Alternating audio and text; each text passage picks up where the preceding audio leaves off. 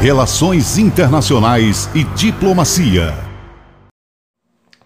Bom dia, bom dia, bom dia os caros ouvintes da Rádio Transamérica. Bom dia, Aldo Vilela. Começamos mais umas Relações Internacionais e Diplomacia. Hoje vamos conversar um pouco sobre o grande personagem Joaquim Aurélio Barreto Nabuco de Araújo, ou simplesmente Joaquim Nabuco.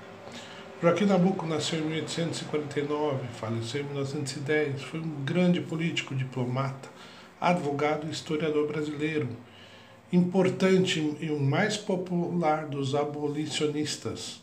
Foi no final nomeado para a cadeira de número 27 da Academia Brasileira de Letras. Uma das histórias mais importantes do seu legado é o seu período como embaixador Pois é, poucas pessoas conhecem essa história. Em 1899, Joaquim Nabuco foi convidado para chefiar a delegação brasileira em Londres, em nome do presidente da República, Campos Salles, para defender perante a coroa britânica a causa dos limites entre o Brasil e a Guiana Inglesa.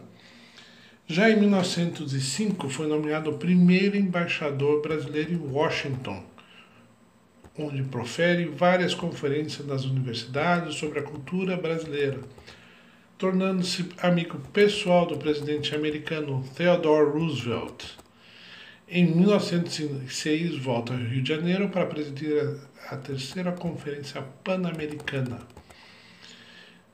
Idealizada pelo sociólogo Gilberto Freire em 1947, a Fundade ou Fundação Joaquim Nabuco foi criada com o intuito de homenagear o político, abolicionista, diplomata, que em 1949 eh, comemorava o centenário do seu nascimento.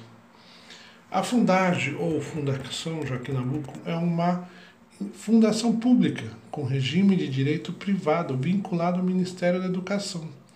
Sediada no Recife, ela tem o propósito de preservar esse grande histórico cultural, diplomático de Joaquim Nabuco.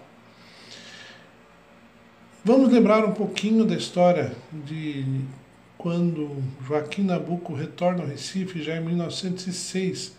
Foi recebido festivamente. No Recife, a sua passagem foi uma grande consagração popular no Teatro de Santa Isabel, onde tantas vezes falara repleto para recebê-lo pronunciou a frase que hoje figura inscrita em pedra numa das paredes da plateia.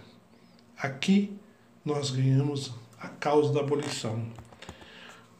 Se hoje Pernambuco é considerado o hub diplomático do Nordeste com mais de 43 representações diplomáticas, muito é devido ao nosso Joaquim Nabuco e seu legado. Sermos o hub diplomático do Nordeste com o maior número de representações diplomáticas após Brasília e São Paulo é uma conquista diária e não um direito adquirido. Cabe a todos nós pernambucanos lutar para mantermos esta conquista. Um abraço aos ouvintes da Rádio Transamérica, amigo Aldo Vilela e até a próxima!